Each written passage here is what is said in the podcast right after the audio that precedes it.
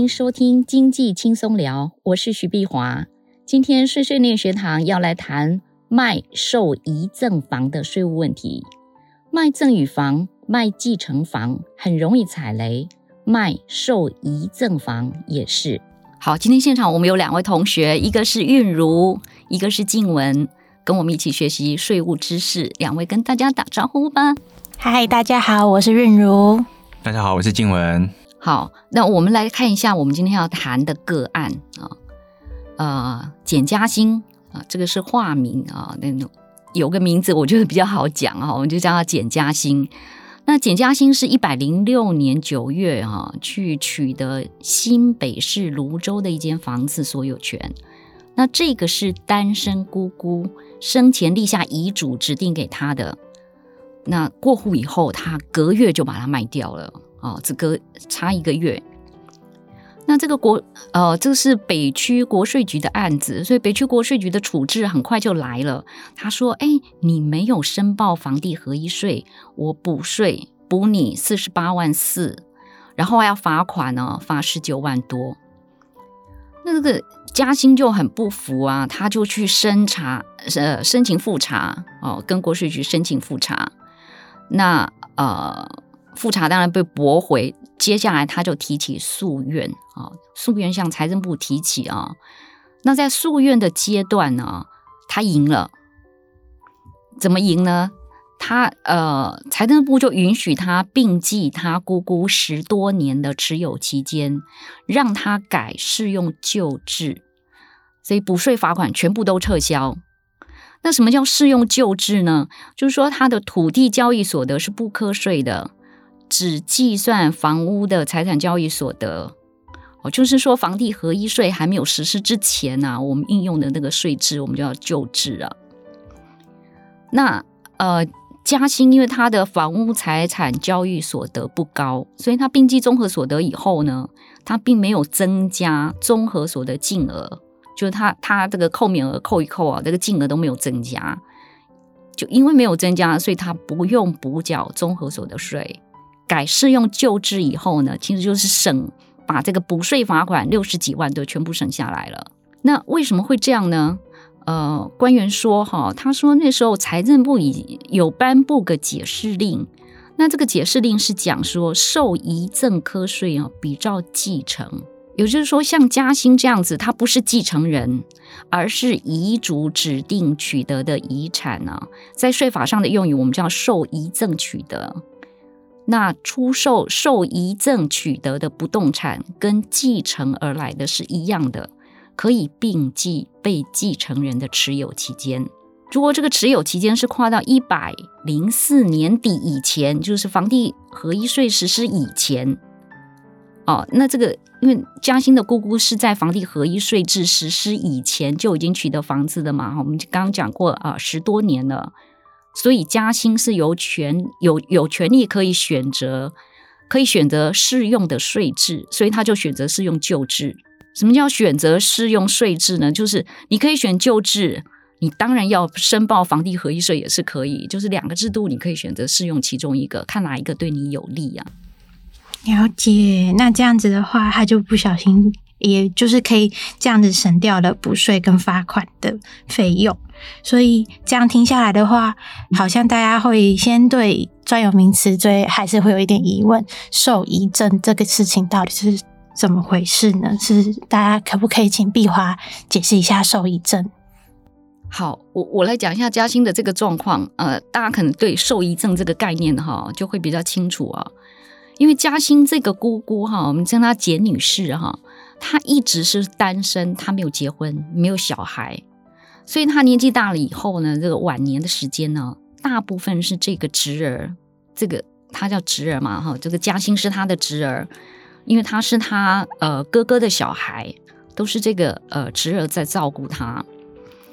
那简女士就想说，哎，那我要谢谢这个侄儿啊，所以他生前呢就立下遗嘱，那这个遗嘱呢是指定他名下在新北市芦洲的这个房子啊，这栋房子就指定给嘉兴。就要留给他了。那简女士还有其他的遗产啊？那其他的遗产就是由他的哥哥、他的弟弟这些继承人去继承。有比较理解嘛？哈，嘉兴不是继承人，如果没有遗嘱的话，哈，嘉兴是分不到姑姑的遗产的，因为他他他他爸爸还在吧？哈，他爸爸是继承人，所以还轮不到他。那这种啊、有因为遗嘱，他又不是继承人，然后他得到遗产的的这种情况，就叫受遗赠啊，在税法上有这样的一个专有的词。那呃，嘉兴是在一百零六年九月的时候过户啊，就是过户，他拿到芦洲房子的所有权。那在移转登记上啊，他就会注明，注明叫做受遗赠取得哦，因为他有注明，所以国税局才知道说哦，你这个是受遗赠取得的房子。哦，那你你像嘉兴的爸爸，他是继承人。那他分到这个妹妹的不动产，他在移转登记上注明的就叫继承取得。所以你是因为什么？哈，因为买卖而来的，因为受遗赠取得的，因为继承取得的，因为什么而取得的？这个原因呢，在地政机关你办过户的时候，他是会注记的。原来如此，那就是想知道说，接下来国税局处置来的，他能六十。将近六十八万是怎么算出来的啊？好，怎么算出来的哈？我们先要确定他，呃，他是一百零六年九月取得嘛，十月卖掉哈，才隔一个月。那因为取得的时间是一百零五年以后，所以，所以国税局就先认定他要适用房地合一税。那你刚刚讲的嘉兴没有去申报。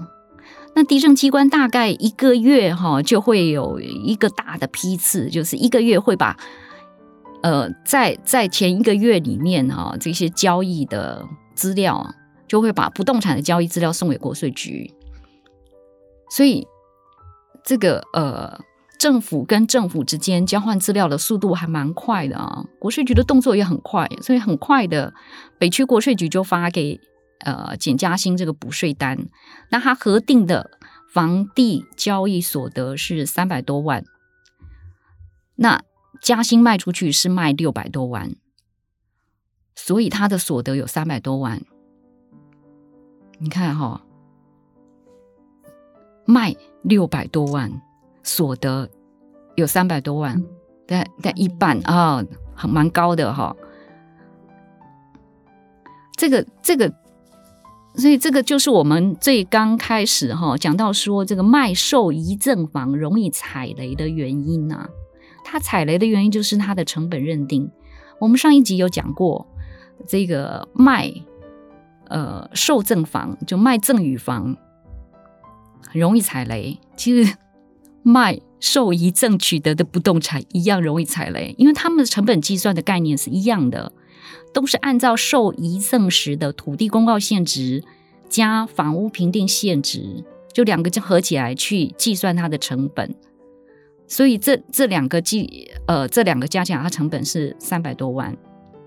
然后你看，按六百多万的卖价去设算百分之五的中介费用，呃，因为它适用房地合一二点零，呃，房地合一一点零。所以，呃，六百多万乘以百分之五，可扣除的设算费用是三十几万啊。那因为同一年取得再卖出嘛，所以土地涨价总数额是零。那就是用六百多万的卖价去减掉三百多万的成本，然后设算费用三十几万减掉，土地涨价总数我是零。呃，这个不用记哈。然后这个，所以他算出来的房地交易所得是三百二十二万九千多块。所以核定所得三百二十二万九千多块，因为他才持有一个多月嘛，我们讲到他隔月就卖掉，所以不过不过这个有一呃继承案件跟受遗赠案件有一个特别的地方，就是它可以并记被继承人的持有期间。所以嘉兴他持有才一个多月，可是他姑姑是在十多年前买的这个房子啊，所以他呃他可以加计他姑姑持有的期间，所以这样持持有期间加起来就超过十年哦，所以它房地合一税可以适用税率就降到百分之十五，只有百分之十五啦。所以房地合一税算下来是四十八万多，四十八万，然后原本总共是六十八万，那就是还有将近二十万，也就是罚款的部分了。哎，对对，因为他他没有申报，所以要呃，本来是要罚。所漏税税款的一倍呀、啊，但是房地合一税有一个特别的规定，因为这个是一个新的税制啊，才刚实施不是很多年嘛，哈，所以很多纳税人还不熟悉这个税制，它不像综合所得税，我每年报一次啊，我这是有卖我才报啊，所以搞不好很多人到目前为止都没有碰过这个税制，所以它有一个减免条款啊，就是说你如果是第一次犯错的话，我的财罚减半。所以，我们刚刚讲到说，他要罚所漏税额的一倍，那因为减半呢，所以财罚减为零点五倍。那因为嘉嘉兴他有他有去跟国税局沟通啊，就是他愿意缴税啊什么的。呃，虽然是不服，但是呃，税款的部分我我我也没有逃，我也没有逃，我也没有说我不理你这样子。所以他觉得哎态度还不错，所以财罚就再打八折。那要罚款就是十九万多哦，原来如此。好，那我们刚刚讲到，呃，嘉兴他有去，他后来到财政部提诉愿之后有翻案嘛？哈，那我们来看一下他这个过程啊。那嘉兴那时候卖房之后啊，他没有去申报房地合一税啊，他是因为他看过相关的规定。只是他那时候没有把这个受遗赠啊跟继承案件啊搞清楚啊，所以所以大家以为他自己的是继承案件，那继承案件是可以并继持有期间，所以他取得的时点是可以回推到被继承人取得的时点，就是他姑姑拿到这个房子都十多年了嘛，所以我们刚刚讲到可以选择税制，他说那我。不要申报房地合一税啊，我就直接适用旧制，我就报综合所得税就可以啦。所以这个就是为什么他那时候没有去申报房地合一税，他想说我就直接报综所税就好。所以他就误以为他在当下那个时候就误以为说啊，他继承他姑姑的遗产，他的权利跟其他的继承人一样，跟他爸爸一样，所以。哦，因为如果是继承人碰到跟嘉兴同样的情况，他是可以选择救治的。嗯，所以后来嘉兴他申诉成功了吗？他成功，可是很险。为什么很险呢？因为呃，他在复查的时候是被驳回的。为什么复查的时候不会被驳回呢？因为那时候呃，财政部的解释令还没有发出来，所以。能可以选择救治，只有呃继承的案件才可以，受遗赠的案件不可以。继承人可以，你不是继承人你不可以。所以国税局就驳回他，就是说你还是还是要适用房地合一税，还是给他补税跟罚款，只是说让他的房地合一税，本来我们讲之前讲到，不管房地合一一点零或二点零啊，你。拿到房子隔月就卖掉，你一定是适用百分之四十五的税率。嗯，哦，所以他已经让他放宽了，就是说你可以并计被继承人的持有期间，所以他算他持有期间是超过十年嘛，让他适用税率降到百分之十五。可是不可以选择旧制，这是国税局的说法。哦，那那他当然觉得这个税制。不公平啊！受遗赠跟继承明明是很相似的房子，啊、都对呀、啊，我们都是都是拿到都是继承啊，都是拿到姑姑的房子啊，那为什么他是这样，我是这样？所以他还是就是国税局驳回他的复查的时候，他还是向财政部提起诉愿呢，就说你这个税制不公，我要挑战你。结果呢？结果哎，挑战成功啊！结果挑战成功，我我想哈，因为除了除了他会挑战成功，应该也是国税局觉得觉得，哎，同样的情况好像受遗赠的部分我们忽略了，哦，在公布解释令的时候，其实没有把这个事情考虑进去，是忽略他了。那后来财政部也接受国税局的建议，才会发布一个解释令。哦，所以我觉得北区国税局虽然驳回了他的他的复查，可是他也向财政部建议啦，建议说其实你应该放宽呢、啊。哦，所以后来财政部是选择放宽。呃，对，后来财政部在一百零八年九月十一号的时候发布一个解释函令，那个解释函令就讲说，受遗赠并继持有期间，在一百零四年底以前，你可以选择适用旧制。那因为这个解释令出来的时候，嘉兴的案子还在财政部的诉愿会里面还在审查，就是说这个这个案子还没有结案。所以后来财政部在诉愿会里面哈，他就直接核定说，你可以适用旧制，所以就把之前的房地合一税的补税罚款啊什么什么都撤销了。那对嘉兴来讲就很有利啊，因为他他继承的房子，我们刚才讲十多年嘛，旧房子，所以土地比较值钱，房子比较房屋的部分比较不值钱啊。所以旧制的话，就是他只要计算房屋交易所得。因为土地的部分呢，就直接扣土地增值税，哦，土地所得就免税，所以房屋交易所得不高，那并入综合所得后，这个扣扣除额免税额再一扣，哎，算一算不用补税，嗯，什么税都不用补缴，从原本要被罚六十八万，到现在直接变成零。对，是的，是这样的。不过中间也花了不少时间哈、哦。哦，对呀、啊，对呀、啊，所以我我。我觉得，哎，纳税人可以的话，还是尽量去主张自己的权益啊。因为还好，复查跟诉愿都不是很困难，就是你不需要像跑法院这样，哦，不断的还要收集证据跟出庭啊。那像这个简先生这样子，遇到要卖受遗赠房的话，我们应该要留意些什么事情呢？那比丘国税局他他他也有帮我做了一个总结哈，他说像嘉兴这样子出售受遗赠的房子，它可以并继被持呃被继承人的持有期间嘛哈，然后你可以选择适用税制，对不对？所以很重要的一点就是说你要选择适用税制，怎么选呢？哦，他说，哎，因为你第一个你会碰到的是。呃，房地合一税，我们刚讲的一个是房地合一税嘛，一个是综合所得税。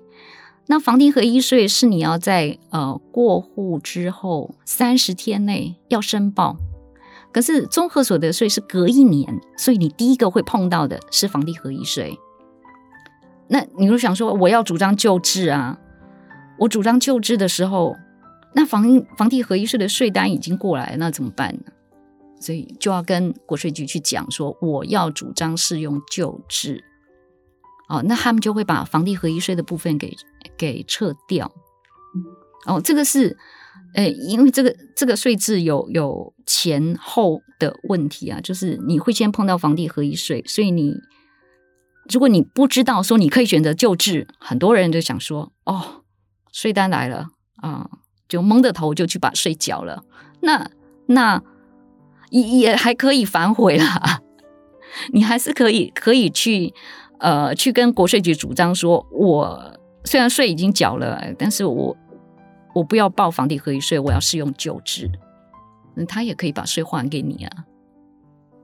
只是说你都没有主张，你对这个事情都不知道的话，你很可能就是房地合一税你就会缴了。但是适用房地合一税是不是一定比较吃亏呢？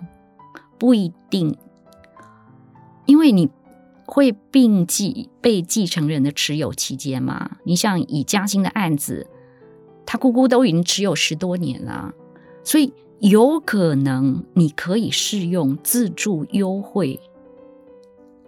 自自住优惠，因为当时定房地合一税的时候是为了打房嘛，是为了打炒房哦。我觉得。讲打房的话，财政部可能又又要来 又要来更正一下。好，是为了打炒房，但是他们不希望说达到那个自住的房子，因为这会引发民怨，所以那时候定条款的时候有定一个自住优惠的条款。那呃，条款是什么？就是说你呃持有满六年，而且是自用住宅哈，持有满六年，那有四百万的免税额，而且适用税率降到百分之十。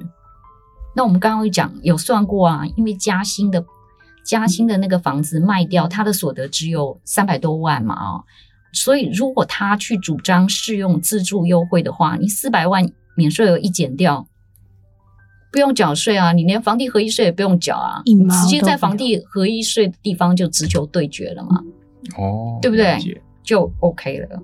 所以嘉兴他可以申请吗？还是我我有去问过，没有。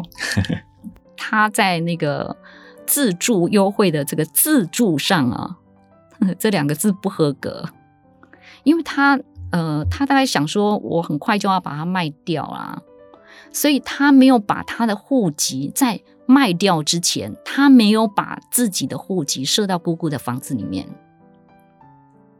所以对嘉兴来讲，姑姑那个那个房子哈就不符合自住用。所以他没有办法是适用自住优惠，所以涉及这个事情还蛮重要的。所以涉及其实他如果如果我说，哎、嗯，他办那个移转登记的时候，就直接把自己的户籍迁到里面去，OK 的，那就可以适用。但他没有做这件事情，是移转前就要设籍过去，还是移转后设籍也来得及啊？就卖出之前，卖出之前就可以。对啊，你卖出之前要、嗯、要射到那个地方。同学还有问题吗？没有，没有，真的没有问题的话，因为有有有一个事情哈，大家常常会搞不清楚啦。啊。那那我来讲一下哈。哦，原来还有问题哦。好哦，好，因为国税局官员一直跟我讲说，哎，这个事情你要讲清楚，你要讲清楚。我说，好好好好，我来把它讲清楚。因为在房地合一实施以后啊，在房地合一税这个部分呢、啊，它有两种情况允许并继原持有人的持有期间，然后选择适用税制。一种是继承，我们刚讲讲那个嘉兴的例子嘛，哈，这个就是继承。另外一种是夫妻赠与，只有夫妻赠与可以哦，因为夫妻财产，呃，好吧，只视为夫妻一体啊。那其他的赠与就不行，然后爸爸赠与给小孩这种赠与不行，所以一种是继承，一种是夫妻赠与。哦，对，像最近很多夫妻在互赠股票的也都不用。对，所以那个并并继并继原持有人的持有期间，因为很多人对房地合一税不熟啊，想说啊，我拿到了拿到。然后卖出好，就是拿到时间跟卖出的时间去去去算说这个持有期间，但是你继承跟夫妻赠与，它是可以并继原持有人持有期间的。所以你看嘉兴的例子，它的税率是从四十五降到十五。那这个有些时候你你自己报的时候，你没有主张清楚，有的时候国税局审查他也不一定审查的那么详细去帮你改。好了，都没有问题哈。好啊，那我们今天碎碎念学堂就讲到这里，我们下一集再见。大家拜拜，拜拜。拜拜。